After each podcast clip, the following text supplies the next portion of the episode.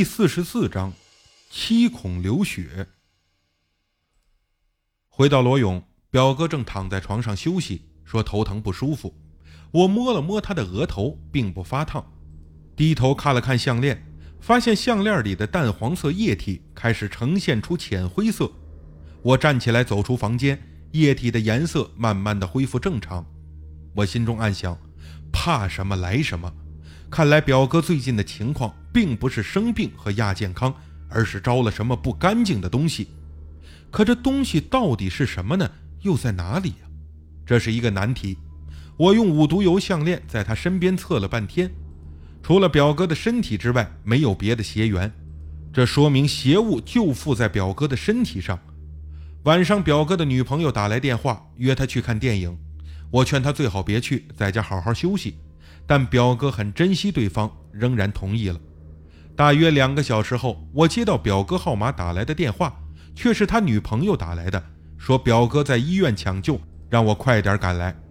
我连忙赶到医院，表哥女友焦急地在病房门口走来走去，看到我来了，连忙走上来，把事情经过和我说了。原来啊，两人是看完电影出来逛街，后来在某公园，表哥搂着她不动。他还以为表哥想吻他，结果表哥突然从眼睛、鼻子和嘴里同时流出了鲜血，一头扑倒在他身上，差点把他吓死。听完他的讲述，我连忙走进病房，表哥还在昏迷当中。我坐在他身边，低头看了看项链，比下午的颜色更深了，已经接近了黑灰。我恨得牙根直发痒。干这行也有两年了，还没有给别人下过降。自己反倒先中了降头。这时大夫走过来，得知我是病人的表弟后，开始给我介绍病情，说什么疲劳过度、压力过大导致微血管破裂，什么脑卒中前兆的一大堆。其实啊，我比他都清楚病情，耐心听完他的话，纯粹是出于礼貌。我让表哥女友在病房里照顾，来到卫生间给方刚打了一个电话。方刚一听是我表哥中了降头。也比较意外和好奇，我咬牙切齿地说：“不知道表哥得罪了谁，还是有人怀恨在心。反正这件事儿，你必须得帮我把下降的主使揪出来，非得把他大卸八块不可。”方刚看到我如此生气，也不像以前那么吊儿郎当的了，告诉我：“先别急，目前最重要的不是找出主使，而是先解降头，再找降头师。”这样就能找到主使者了。我先去看看状况，你等我。等方刚来到了病房，表哥刚从昏昏沉沉中醒来，看到方刚也在，他迷迷糊糊地问：“方先生，你你怎么来了？”方刚示意表哥的女友让医生出去，再把门关上，直接问表哥：“吴先生啊，你最近有得罪过什么人吗？”表哥费力地摇摇头。我问方刚有没有什么办法看出表哥被下的是什么将？方刚笑道：“呵呵，我在泰国混了这么多年，要是连这个都看不出来，那还叫什么灵媒经纪人呢？”我气得直瞪他，心想这当口了，你居然还能笑得出来？方刚先是问了一些症状，再拨开表哥的眼皮，招手让我过来看。我凑过去仔细看表哥的眼珠，并没有发现什么异常。方刚看着我，你的眼镜多久没换了？新换的呀。怎么了？我疑惑。方刚说：“你仔细看吴先生的眼球，眼白右侧有几条又细又长的灰色线，两只眼睛都有。”我揉了揉眼睛，再次努力的看去，果然正如方刚所说，那几条细线就像人工画上去似的，非常的奇怪。我问：“这是什么意思呀？”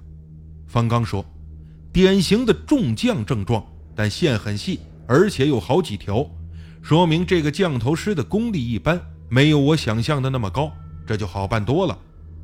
那，那有办法解决吗？方先生？”表哥有气无力地问。方刚站起来对我说：“明天一早，你和我去一趟缅甸，我认识一个住在八枪的降头师，离曼谷不远。要是顺利的话，当天就能来回。”表哥说：“我又没得罪人，为什么会会中降头啊？”我说：“生意场如战场，你生意又做这么大，怎么知道自己没仇家？其实我还怀疑过前表嫂呢。另外，现在你这个女朋友脾气怎么样？你有没有和她吵过架，或者没有满足她提出的某些要求？表哥想了想，吵架倒是没有过，但有次逛商场，他看中了一个钻石戒指，看样子很喜欢，但我没反应。难道是？我说，这好像不能认定就是他。我觉得有嫌疑的人很多，前表嫂、你的合伙人猜查、其他水果加工厂厂主，还有隔壁饭店的老板。你以前非礼过他儿媳妇，他会不会怀恨在心呢？表哥把眼睛闭上，连连摇头，显得很头疼。方刚对我说：“现在乱猜这种事情没有用，先给吴先生解了降头再说。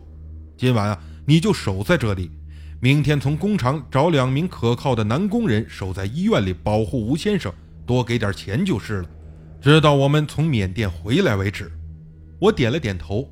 方刚在医院对面找了一家旅馆过夜，我把表哥女朋友送出医院，当晚就在表哥的病房里住下。次日清晨，天刚蒙蒙亮，我们就打电话给加工厂，叫来了两名跟了表哥好几年的老工人，来到医院当临时保安。就和方刚驱车出发，先从罗勇到曼谷，再一路向西直奔来到边境的比劳山。方刚仅用二十美元就在当地雇到了一辆破旧的迷彩吉普车，让司机把我们送到边境以西的缅甸，最好能直接送过德林达伊河。司机很高兴地答应了。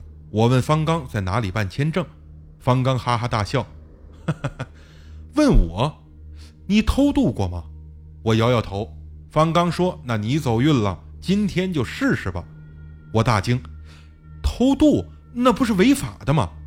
但看到方刚那镇定轻松的神情，我又不好说什么，只好跟在这个老油条的屁股后面，但心里很害怕，就问：“在电视上经常看到边境警察抓到偷渡客，要么罚钱，要么坐牢，万一我们被抓怎么办啊？”方刚说。这种事情对我来说呀，就像从芭提雅的 KTV 走到对面的酒店一样。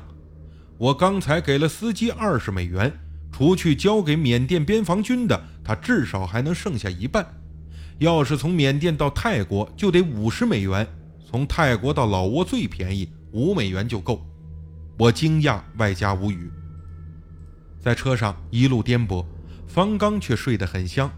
在紧张和不安中。这辆破旧的吉普车已经把我们送到另一个国家的土地上。